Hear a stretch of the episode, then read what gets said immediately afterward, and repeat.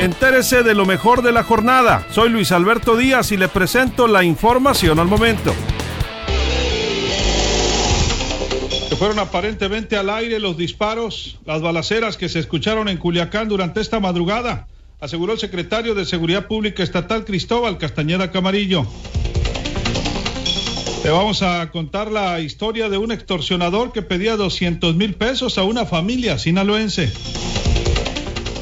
Con evidencia fotográfica en mano y testimonio ciudadano, llevó el presidente del PAN en Ahome, Ariel Aguilar, hasta, hasta la oficina del alcalde Manuel Chadman, la relación de 300 baches que documentaron en las últimas semanas. Megabache en pleno centro de la ciudad de Los Mochis ha ocasionado ya diversos accidentes. Comerciantes piden también el rescate del primer cuadro de la ciudad. En el segundo día de pesca en la laguna Huizache Caimanero en Rosario, la producción bajó considerablemente. Sin embargo, los pescadores no pierden la esperanza.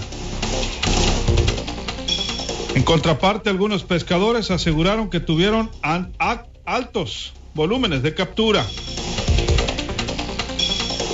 El proyecto de presupuesto 2020-2021 es excluyente, deja fuera programas educativos básicos que combaten la desigualdad, la pobreza, la inequidad de género y la violencia intrafamiliar, dijo el titular de la CEPIC, Juan Alfonso Mejía.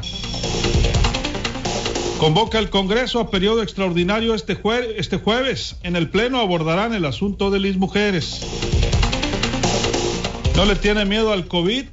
O eso aparenta el alcalde de Mazatlán, Luis Guillermo Benítez. Acude a eventos sin cubrebocas. Y en Angostura la Policía Ambiental asegura que está dando resultados. Más información en línea directa portal.com.